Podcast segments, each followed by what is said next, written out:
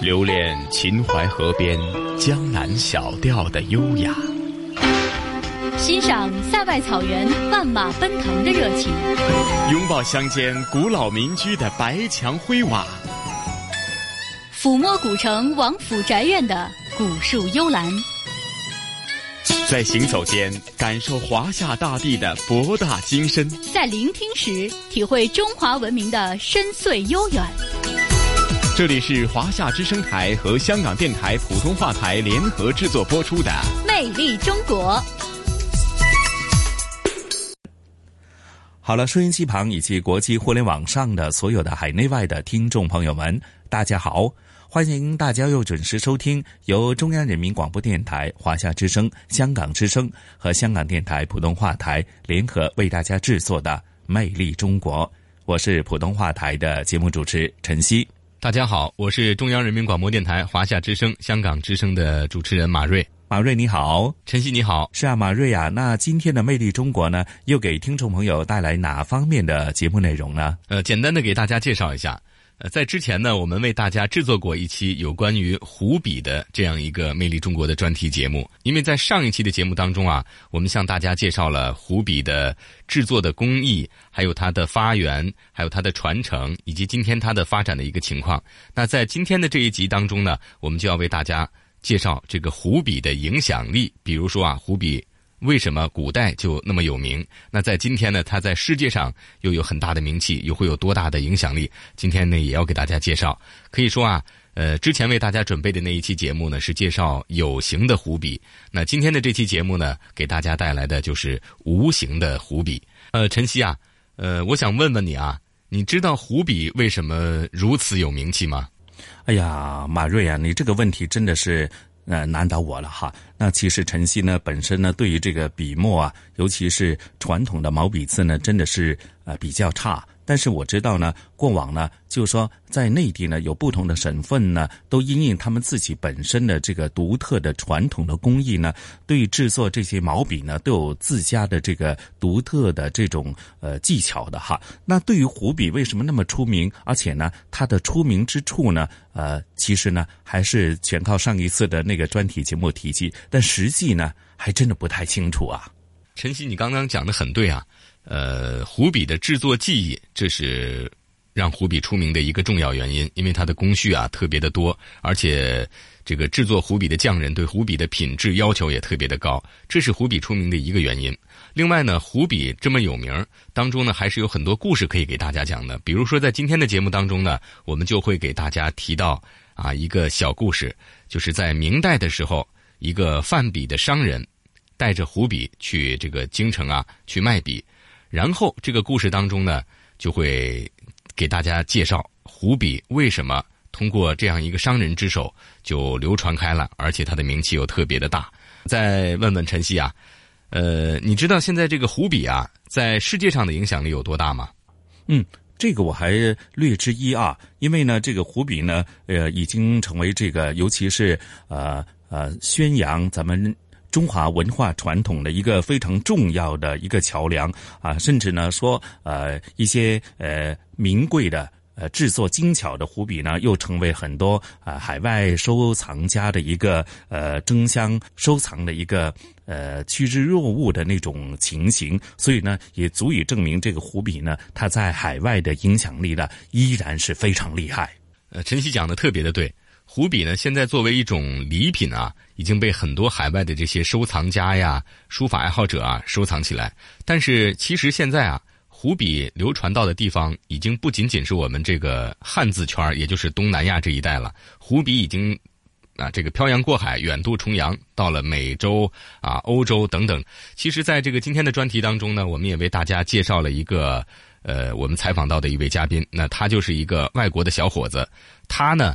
呃，自己就对湖笔感兴趣，自己就对书法感兴趣，原因就是他对中国文化特别感兴趣。其实像这个故事当中主人公啊，我们今天要为大家介绍的这位嘉宾一样，还有很多很多的外国友人啊，现在越来越多的开始关注中华文化，特别是中华传统文化。于是呢，他们就会去接触汉字啊，接触这个毛笔，接触书法等等。那所以说呢，湖笔的这个今天的影响力是越来越大，它和我们国家的这个呃影响力的日益提高是分不开的。嗯，好，那马瑞啊，咱们讲了这么多，呃，可是吊足了听众朋友的胃口了哈。那接着下来呀，咱们就事不宜迟，马上聆听咱们今天《魅力中国》的主题内容——传奇的湖笔，好吗？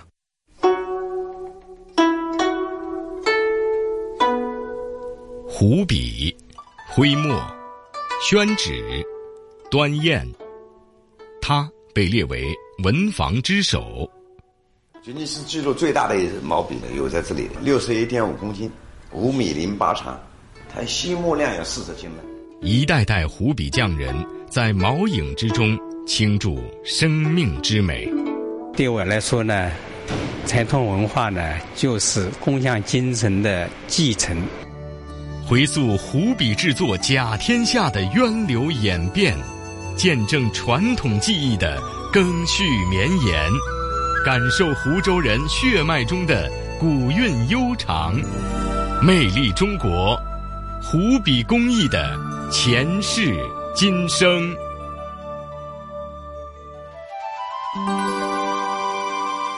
中华文化像一个很大的圆心，圆的半径就是中文，半径有多长，文化就能够走多远。在著名作家余光中看来。中华文化源远流长，至今仍然在世界舞台上大放华彩，与汉字之美有着密不可分的关系。而实际上，汉字与文化艺术之间还有一座不可或缺的桥梁——毛笔。在中国上下五千年的历史长河中，毛笔扮演着一只渡船的角色，以墨色悄然流淌过千年文脉。才最终将文字从简单的象形符号解脱成一个个鲜活灵动的故事，将古今中外同一轮明月和山川江流织绣成同一幅万里河山。而有着“毛影之际甲天下”美誉的湖笔，作为毛笔之中的佼佼者，自然也成为了中华文化历史长卷和对外传播地图上不可替代的一笔。浙江湖州，这个满溢着山光水色的江南小城，是湖笔诞生、汉字传承、中华文化传播的地图上一个不可或缺的时空坐标。这里是善脸，是湖笔诞生的地方。Where is the local writing brush factory? Okay. 第一次走上湖笔之都的街巷。德国小伙道尔有些激动，又有些局促。从他第一次接触到汉字和湖笔，时间已经过去了快二十年，而他的第一支毛笔，就是当时善脸镇上寒山湖笔厂出产的。双喜牌湖笔。那时候我父亲做生意，从日本带回来一盒毛笔，是一个礼盒装的，非常贵，放在家里的展示柜里。我当时太小了，可能只有七八岁，但就是很好奇这是干什么用的。就这样开始接触到了书法和中国文化。道尔出生在德国汉堡，那里有着悠久的钢笔制作历史。道尔说。他刚开始接触毛笔的时候，觉得非常有趣。钢笔是用羽毛管吸取墨水写字，而毛笔是用动物毛直接蘸取墨水写字。东西方的书写工具，冥冥之中似乎有着某种联系，却又和而不同。也是从那时候开始，道尔了解到，这盒父亲从日本礼品店买回来的毛笔，实际上来自于中国小镇善脸。是名副其实的湖笔。全世界最好的毛笔在中国，中国最好的毛笔在湖州。所以说，湖笔是全世界最好的毛笔。能够被人如此称赞，湖笔的品质自然是过硬的。当地人告诉道尔，湖州笔工制笔讲求三艺四德：真、美、实、德，叫积、习、业、节。这个呢，就是一支湖笔要达到的境界了。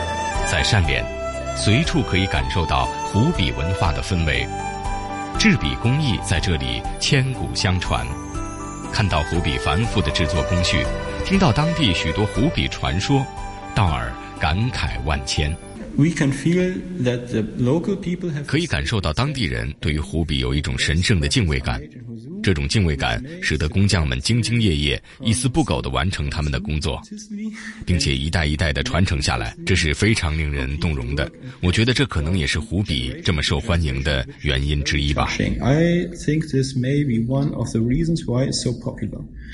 正像道尔感受到的那样，湖州笔工对湖笔的情感可以说神圣而且古已有之。《弘治湖州府志》记载，湖州出笔。功遍海内，这也就是说，除了制作湖笔之外，湖州笔工们还非常重视湖笔的推广，足迹遍布海内。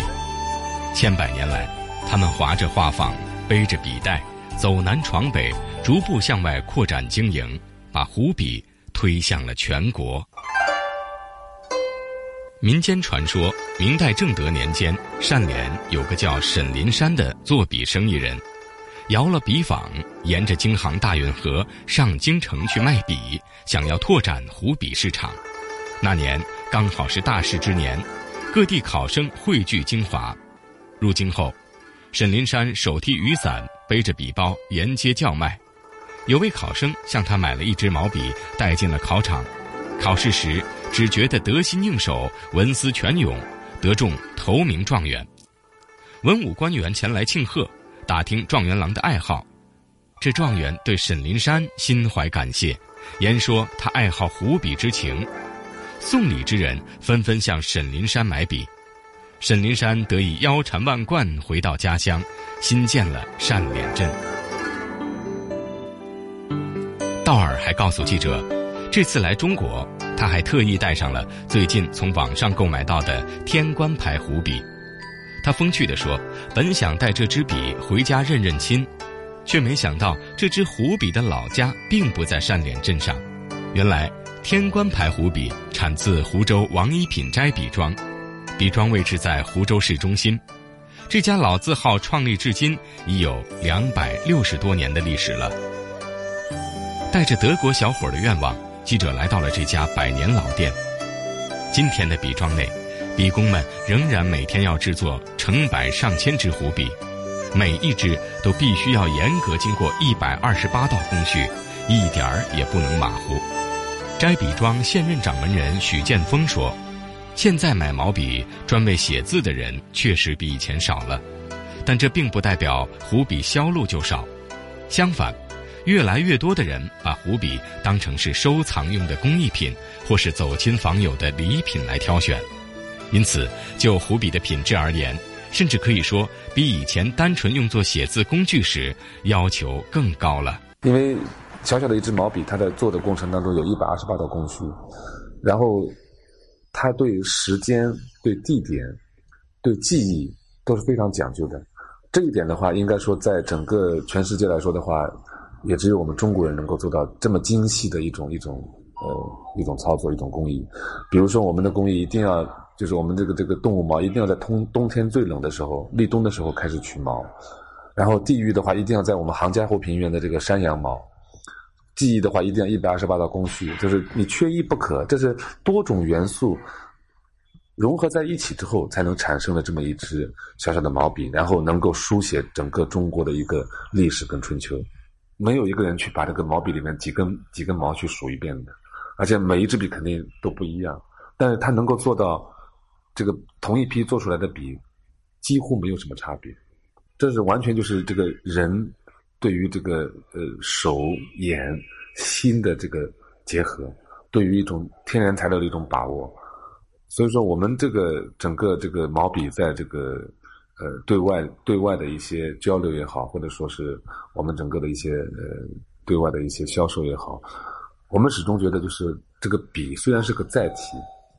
但是这个载体的话，承载的是我们中华的五千年传统文化。跟随许建峰走进斋笔庄内的湖笔博物馆，最先映入眼帘的就是一幅湖笔在海外市场的销售路径图。从东南亚的日本、韩国、新加坡、印度，到远隔重洋的欧美、非洲国家，湖笔作为汉字的书写工具，其所到之处也是中华文化开花的地方。这张由无数轮船、飞机航线叠合起来的路径图，竟然与千年前开拓出的丝绸之路有着异曲同工之美。通过就是那张地图可以看得出来，就是我们这几年的话，其实像这个呃美国啊、欧洲啊，包括中东、包括非洲啊，呃，包括南美，呃，随着我们的一些这个国家的一些力量的延伸啊，很多时候我们有的时候接到的一些订单，不管不管大小啊。甚至有一些是在驻外的一些机构也会叫我们寄过去。在许建峰每年的湖笔订单里，有很大一部分都是来自国外的，其中有从海外直营店订购的，也有像道尔这样直接从网上购买邮寄到货的，甚至还有千里迢迢专程从国外飞来找他长期合作或者批量下单的，出口量一点儿也不小。以前的话，我们是比如说我们在日本的话，就是找一个经销商就够了。那现在的话，因为这个包括我们这个呃第三方支付啊，包括这个电电商这一块的这个兴起啊，第一个就是你你首先你这个经营的这种这种方式发生变化，第二个呢就是很多的这种你的客户是你之前根本想象不到的，哎，你会觉得哦，原来这这这个地方呢也会需要毛笔。以前的话，我们必须通过中间商，那现在的话就是直接跟终端客户发生发生发生联系的，然后还可以交流。所以我们现在呃，很多时候我们就觉得，呃，通过我们的这种这种呃销售的这种触角，其实就是一个中国传统文化它到达的地方。湖笔之所以享誉海内外，除了离不开笔工们的工匠精神和市场意识，也离不开历代书画名家的喜爱和推崇。从近代王羲之的《求笔帖》，到南朝智勇禅师的《退笔种》。从唐宋时期的颜真卿、苏东坡、米芾，到元代拆白笔合为一支的赵孟頫，再到现代的潘天寿、启功、郭沫若，无一不是爱笔、惜笔，并且在推广湖笔中发挥了重要作用的大家。在当代，也有不少为湖笔推广做出重要贡献的书家、画家。国内知名画家刘祖鹏就是其中代表。他说。自己与俄罗斯功勋画家谢尔盖·切尔卡索夫，可以说就是因为湖笔结下了深厚的友谊。我一个印象很深的，就是他带我到那个呃他们艺术学校的一个写生，是人体写生，有俄罗斯的那个模特这样。他呢是用油画笔画的，我呢是用毛笔画的。他一看到我这个毛笔。这样画呢，他很惊奇。他通过翻页跟我说：“你这个笔让我用用看。”我就给他一支笔，因为我带了好几支湖笔嘛，我给他的一支用。他一用之后，他叫起来了：“哎呀，实在很难掌握。”只有这个意思，他的神态就是很难掌握。因为这个毛笔一按下去的话，他就不知道怎么弹起来，怎么来使用。我们呢，提按提按，东风侧风都好使用。他就感觉到，哦，你中国的画家了不起，用这个毛笔能够画画。那么这样之后呢，我就送了几支毛笔给他，他就用这个笔呢，就放在他的画室里。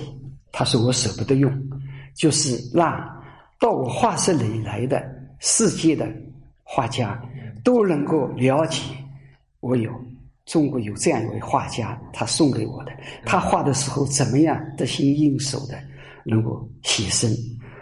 我就作为一种中国文化的一个呃纪念吧。他说这样这样一件事情，就让我就感觉到我们中国的毛笔啊，也让外国人所一种欣赏跟敬佩。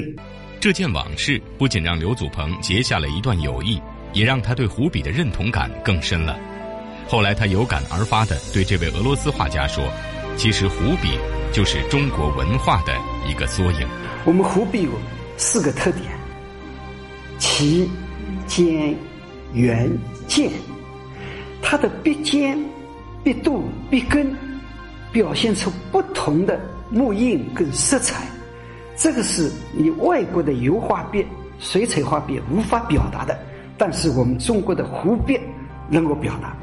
所以它这个湖笔是有个性的。是有精神的，是有神奇之点的。这个跟我们的中国的哲学有关系，跟中国的文化有关系。所以，我们的笔也好，书画也好，跟我们的哲学也好，国学也好，都是一脉相承的。这就是中国的文化。刘祖鹏还说起一次去马来西亚参展的经历，虽然语言不通，但却也因为几支湖笔和当地人建立起了友好亲密的关系。水平不及我们，水平不及，但是他们对毛笔的那种认可度什么的都是非常那个。那个是他们知道的，对，非用毛笔不可的。我送了几支毛笔给那边的喜欢书画的一些人，那么当地的呃这个马来西亚的他们当地的居民。一些书画家。第二天，他们请我们喝早茶。喝早茶的时候，他就拿出一张书法，中马青，就是像我们中国跟马来西亚的一种友好、一种亲情。我就感觉到，毛笔是一种使用的一个工具，但是它也存在了我们两国人民这个友谊交往的，变成这样一个载体。这张钟马青这个书法一拿出来之后，我就感觉到，话都不要说了，这一张书法之作品就是代替了我们之间的很深层的一种沟通。我们的毛笔，它在这个两国交往的时候起到这样的作用。在之后的展览开幕式上，马来西亚第一现代美术馆甚至应刘祖鹏的要求。在展馆门口挂上了象征中马友好的两面国旗。第二天去的时候，马上看到他的展厅展览馆上面，一面是马来西亚的国旗，一面是中国五星红旗。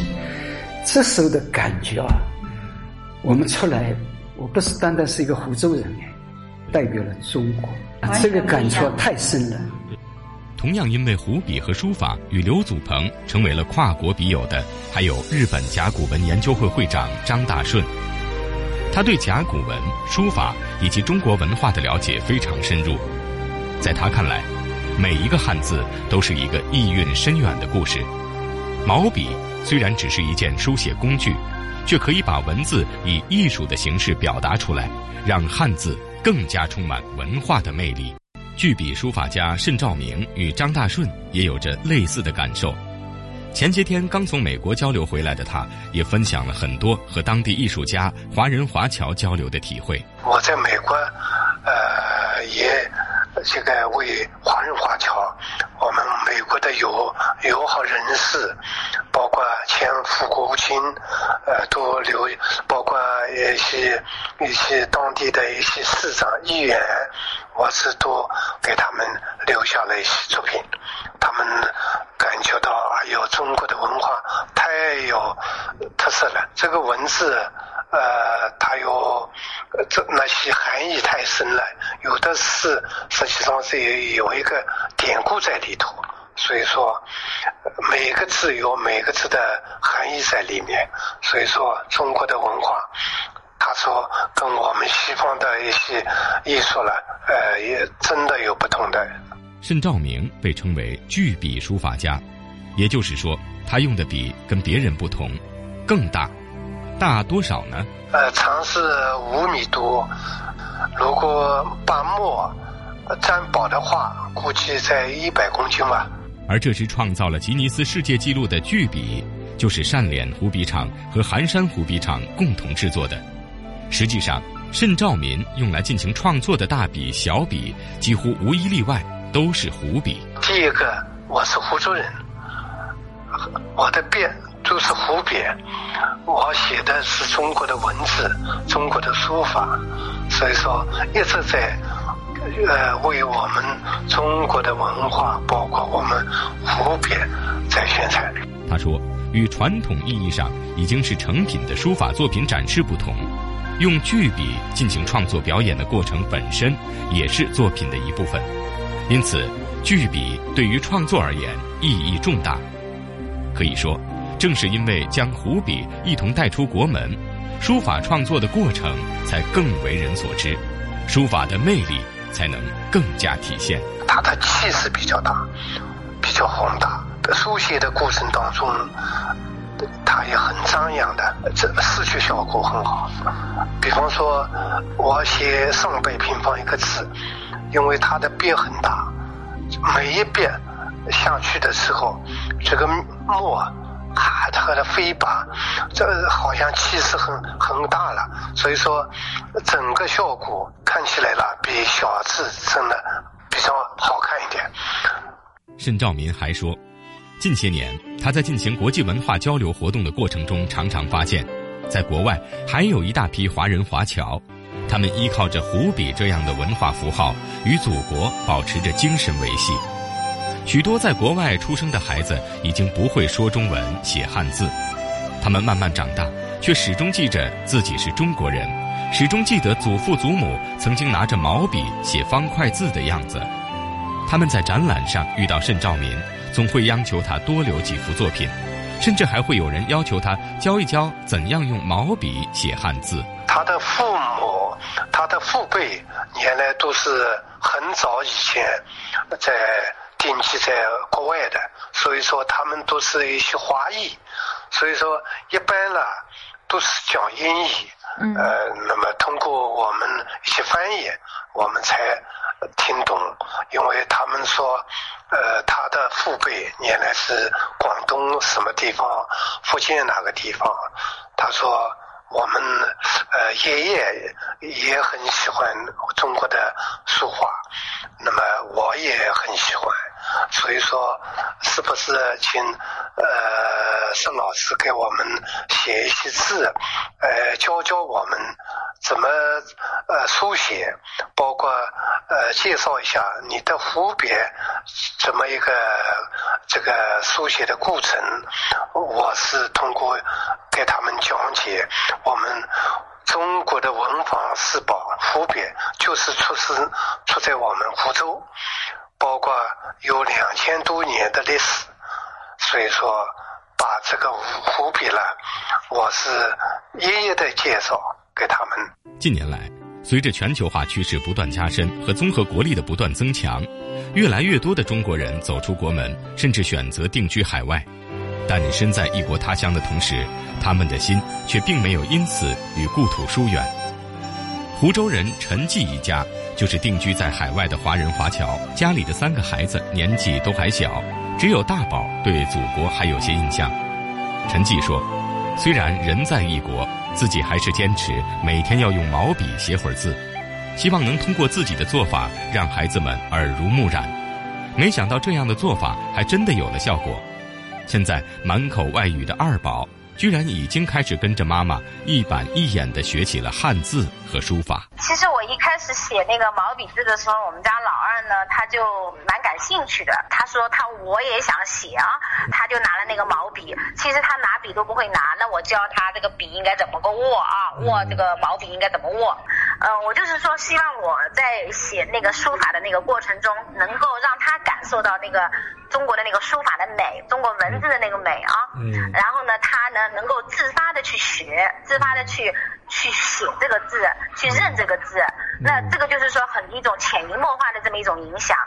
陈继还说，最近在他们生活的小镇上，开出了一家售卖毛笔的小店铺，里面卖的多数是从各地收购来的，更偏向于手工艺品的毛笔。作为一个湖州人。陈记在感到惊喜的同时，还是坚持要求丈夫每趟回国帮助她捎带家乡的湖笔，因为她始终觉得只有湖笔才是心头的那根风筝线，才是窗前的明月光，用起来也最得心应手。如今湖笔所到达的早已不仅仅是汉字圈内的亚洲国家，欧美国家的许多孔子学院都在和湖笔相关生产机构合作，为海外华人。和热爱中国文化的外国友人们提供书法等相关课程，而且课程质量都比较高。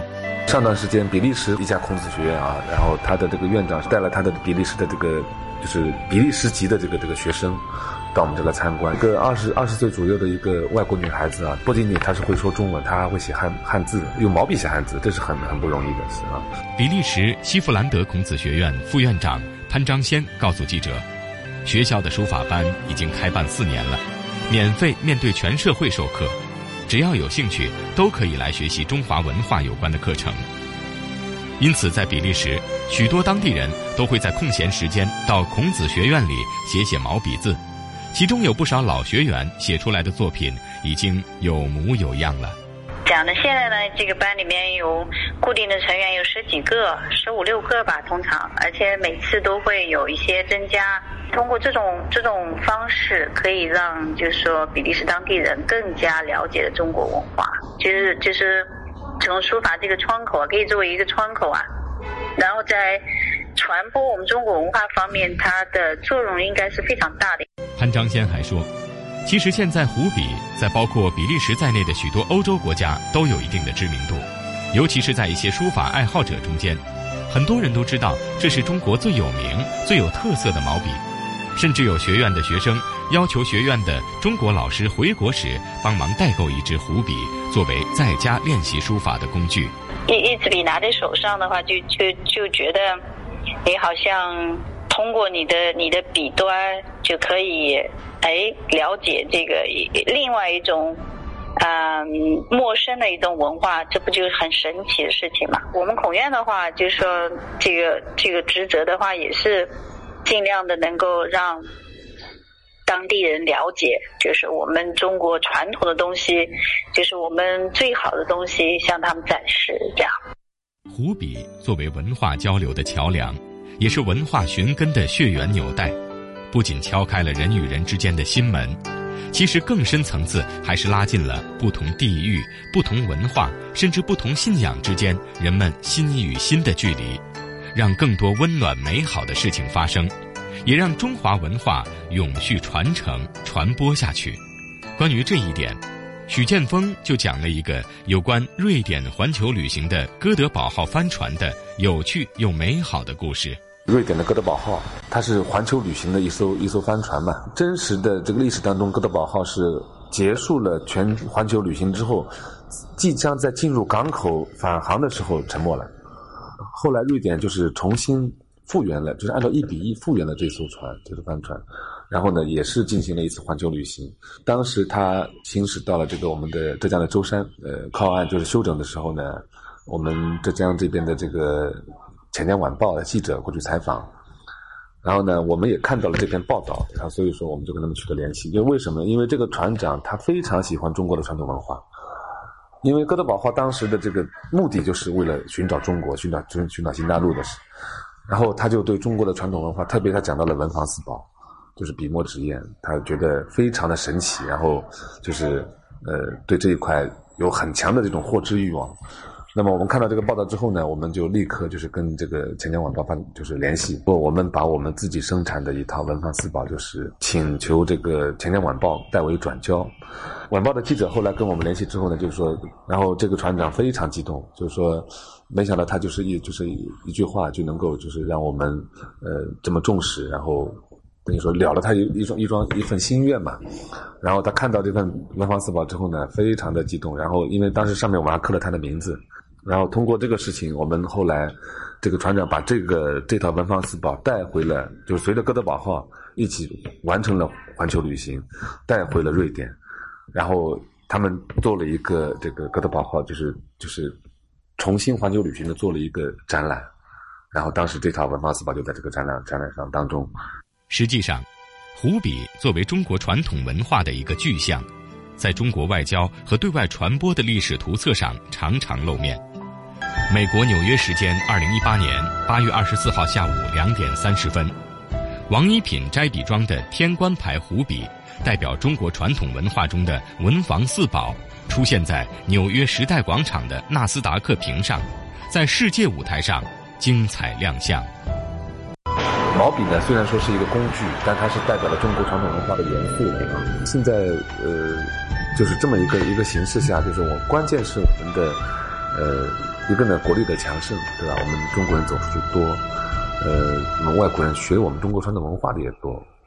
那么还有一个呢，就是我们呃，的确现在这个这么多的这种新的媒体的这种，包括媒体的这种速度这么发达啊，很多的这种我们之前就是不为外国人重视的一些文化元素，都在被他们挖掘出来。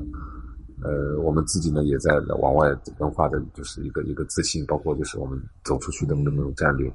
其实我觉得，对我们整个传统文化这一块的话，是很有信心的。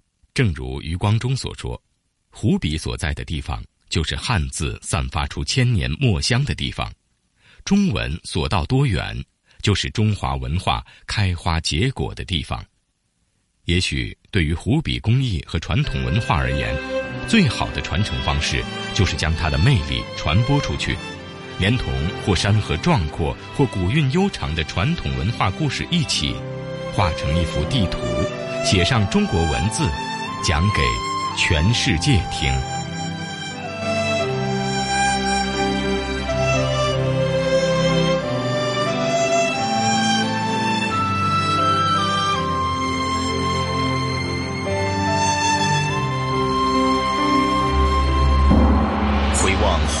历史，皇帝结婚和老百姓不一样，就是要举行一次册立典礼，表明他是皇后的身份的。聆听东方神韵。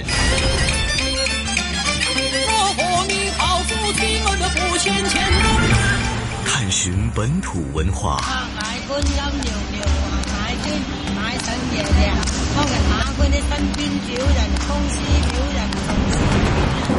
乘船瑰丽宝藏，凉风有信呢，秋月无边。遗产要活化，要把它重新运用，才是遗产。穿越古今，感悟人文，魅力中国。每个星期天中午十二点，让魅力更美丽。哎，晨曦怎么样？听过这期节目以后，这个里边的故事是不是比较有意思啊？我们刚刚呢也是为大家把这个啊湖笔的这几个小故事啊完整的讲了一遍。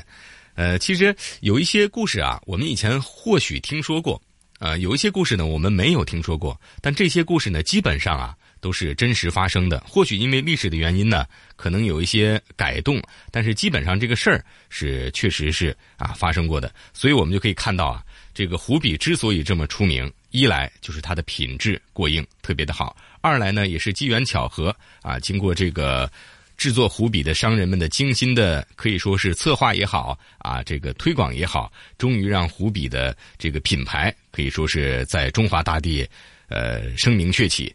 湖笔之所以走向国外，那就更多的故事了。比如说，它作为这个国礼呀，比如说呢，它承载着汉字这样一种中华文化，被越来越多的外国友人所喜爱啊。那么，通过这两期整个的节目啊，给大家的一个讲述，我想这个湖笔的有形之笔，还有湖笔的这个无形之笔的影响力，可能大家就比较清楚了。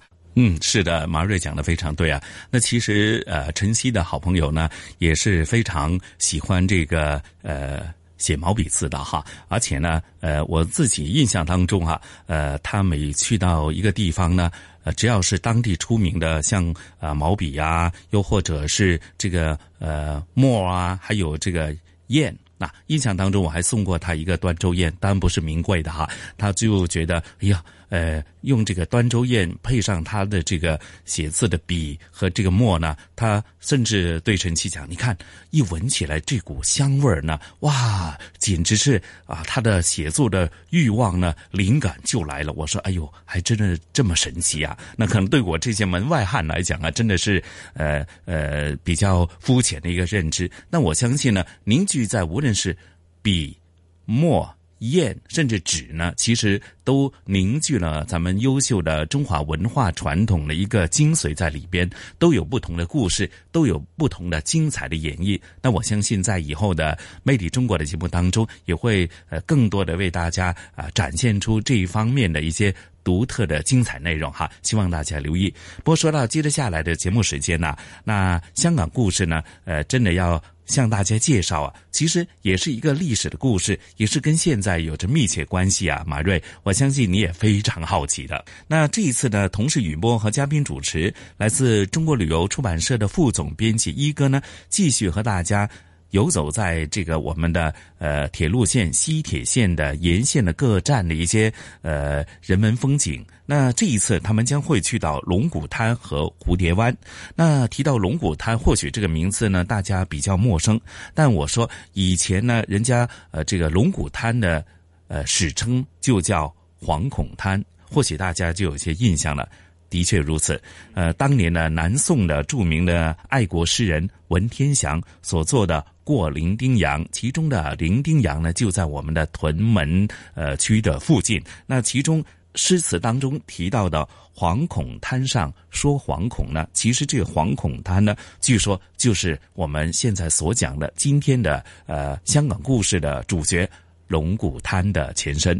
那另外呢，蝴蝶湾呢，也因应呢，它是盛产这个呃名贵的蝴蝶，也是蝴蝶的呃繁殖和栖息地，也是相当的精彩，甚至是属于现在香港人呢啊节假日的一个最好的休闲的啊好去处。那具体的情况啊，接着下来咱们也事不宜迟，马上聆听这一期的香港故事，好吗？各位乘客注意，往中环列车即将到，传统现代相映成辉，中西文化共冶一炉，东方之珠，动感之都，香港故事。香港故事，欢迎来到香港故事节目时间。节目当中，雨波非常高兴，请来香港中国旅游杂志副总编辑陈一年一哥，你好，你好，大家好，继续我们的屯门之旅了哈。那么在屯门观赏它的海岸。啊，上一集呢，我们讲到青山湾还有黄金海岸各有不同的风味，是东段的屯门海岸，而屯门西段的海岸也很有味道的哈。龙骨滩还有蝴蝶湾，就是这集香港故事一哥要我们介绍的重点。屯门南海岸啊，最西边的点啊，应该算是龙骨滩啊。呃，龙骨滩呢。呃，说起来很有历史啊，这里竟然还有宋代的古迹啊，宋末的古迹。嗯，呃，我是去过好多次了，我经常到这边去啊。嗯，在龙骨滩呢，也曾经是叫做铜鼓滩啊。哦，哎啊，这个就不去考究了啊，可能跟形状啊有关啊。但是呢，有一个名字得考究。嗯啊，嗯，它也被叫做惶恐滩。哟，听上去这个 有点紧张啊，让人就就想起来啊，为什么惶恐？对啊，就啊呃，相传就是南宋啊，就是呃最最后的爱国末帝的的辅臣啊，就是他的忠一一个爱国忠臣文天祥，文天祥啊，呃，因为援军打到啊，就是把他们追赶，一直追到海边啊，其中一个点就是到了这一带，嗯，哎。文天祥，呃，带着少帝啊，就是最后的一个皇帝啊，嗯，呃，逃到这儿来啊，就曾经在这里的一个洞，嗯，一个山洞啊，呃，在这里躲避啊。这个洞呢，呃，现在就叫做皇帝岩，嗯，皇帝岩啊，就我我到过哈，就是一有有一一块很大的石头，嗯，啊，就把把。就等于遮挡着整个呃山道。啊，你感觉是一个山洞了，比较隐蔽啊，嗯，哎，嗯嗯，啊，就在据说啊，嗯，哎，文天祥就是在这儿啊写下了很有名的一个诗篇啊，《过零丁洋》啊，呃，这诗篇是这么说的啊，就是辛苦招朋起一经，干戈寥落四周星。山河破碎风飘絮，身世浮沉雨打萍。惶恐滩头说惶恐，零丁洋上叹零丁。人生自古谁无死？留取丹心照汗青。龙骨滩对出的海面啊，也叫做零丁洋啊。零丁洋的。呃，范围很广的，一直延续到就是珠海那一头啊，就是呃，所以有一个岛啊，嗯。啊，就叫做伶仃岛啊，伶仃伶仃岛啊。我到过这儿啊，就是你要在呃这个海边呢，就在呃龙骨滩海边有一个龙骨滩村，嗯，你走进这个村子啊，就再往西部走，嗯。啊，穿过村子西部走，然后上山，呃，就有一条小径啊，嗯，哎、那里有个有一块牌子，就写着皇帝岩啊，嗯。就这么一走上去就能看到了啊，嗯。就是这个那还有还很大的字啊，嗯，呃，刻在岩石上，呃巨岩上，在这里看出去海面，你就可以看到伶仃洋那一带啊，呃，另外这也是一个啊、欣赏日落的好地方啊对它正好向西西边啊嗯。向西啊，嗯。这样感觉呃是一个呃很好的，也是一个拍摄点啊。嗯现在你要想到这儿来玩呢，啊、不容易啊，要参加一些本地的团哦，就是自行还就是就是呃呃，不能够自由海岸公园游 啊，哦你自己去。当然了，你可以租船呐、哦这里也不是禁区啊，你可以来啊啊，而且这儿呃，除了风光以外，可以看白海豚。对这里是白海豚的呃经常出没的地方。嗯，中华白海豚还有一个瞭望台啊，啊，有有瞭望台嗯啊，呃，另外呢，这里还有一些呃别的一些是人工的痕迹啊，嗯比如是这里其实是赤腊角机场的一个呃燃料储存库。对啊。啊，这个是很很重要的，嗯。因为呃这种储存库呢。不适宜在呃人口密集的地方啊，嗯。就是要怕意外嘛啊，所以呢，就在这种呃属于荒岛的地方呢，就呃建了这个啊燃料接收站啊，嗯。并且有管道啊，这些管道呢，呃一端通到了呃屯门的飞机燃油库啊，嗯。呃一端就通到机场去啊，啊在地下啊，就是在海里啊，在海下过的啊，你你你不知道你啊嗯嗯嗯。哎，反正呃，这里也有一个呃雷达站啊，嗯。就这个几是一个人工的一个大圆球啊，哦。就是这成了这儿的地标。嗯。呃，你在这儿呢，呃，也可以啊、看看这些各种各样的呃动植物，嗯。啊，还有这里有很多的鸬鹚啊，就是鱼鹰啊，呃，是一个栖息地。嗯，哎，在这儿呢。还是很丰富的，嗯今年做一个大半日游吧，就是乘船到这儿啊，就是当然你要参加团，是天然的景色，还有呃是呃这个珍贵的动植物啊，以及是人工的呃一些建设基建呢、都会在这里啊一网打尽的。基本上可以看到很多不同的一个风光。那么最后在龙骨滩村的东面呢，还有一片风水林灌木丛，叫做蝴蝶湾。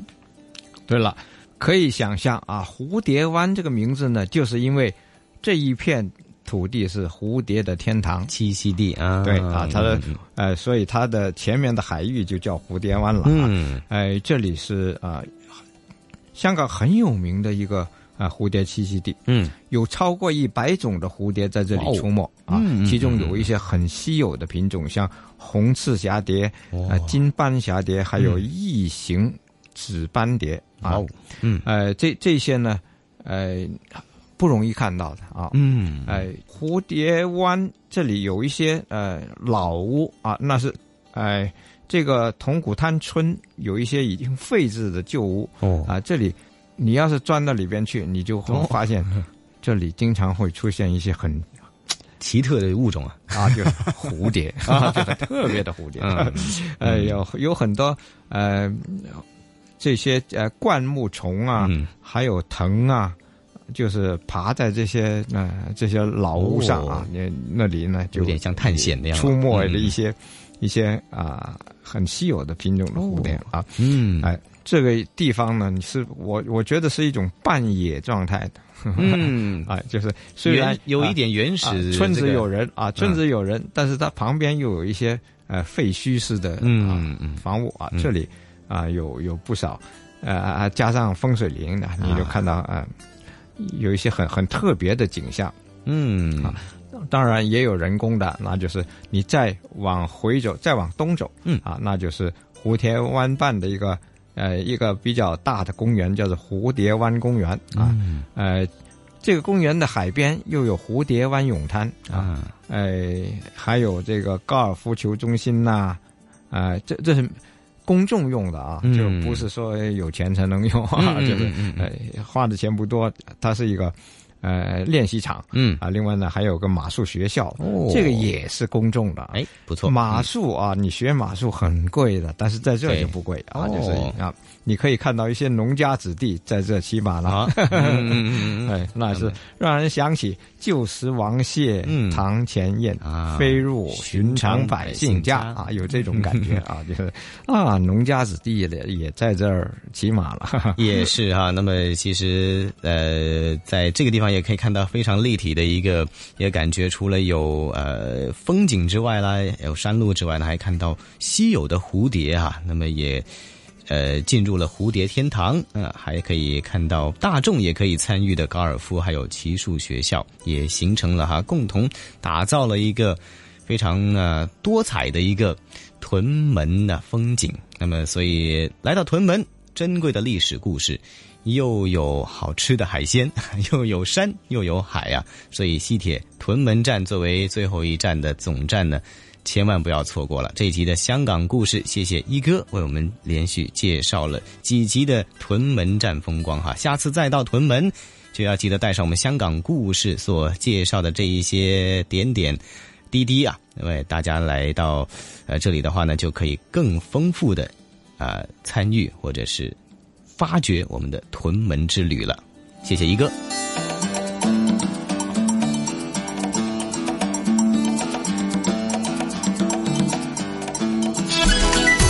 这里是华夏之声台和香港电台普通话台联合制作播出的《魅力中国》。哎呀，马瑞啊，聆听了咱们今天的香港故事，是否对于这个？龙骨滩和蝴蝶湾呢，有更多的了解，说不定啊，下一次你来香港旅游和工作的时候呢，有机会的话呢，一定去感受一下啊。对，尤其是这个龙骨滩啊，呃，我觉得听过我们这期的香港故事，呃，我决定啊，以后不光是我要去，我还可以带着小朋友一起去。为什么呢？它能够长见识、长知识，还能学。这个诗词啊，特别是这个诗词当中所蕴含的这样一种精神，特别值得年轻人或者说小朋友来学习。哎，说到这里啊，啊马瑞啊，咱们今天的《魅力中国》的节目时间又得告一个段落了，那又得约定听众朋友们，下星期我们继续有非常精彩的节目内容，约定大家同一时间《魅力中国》，不见不散，再会。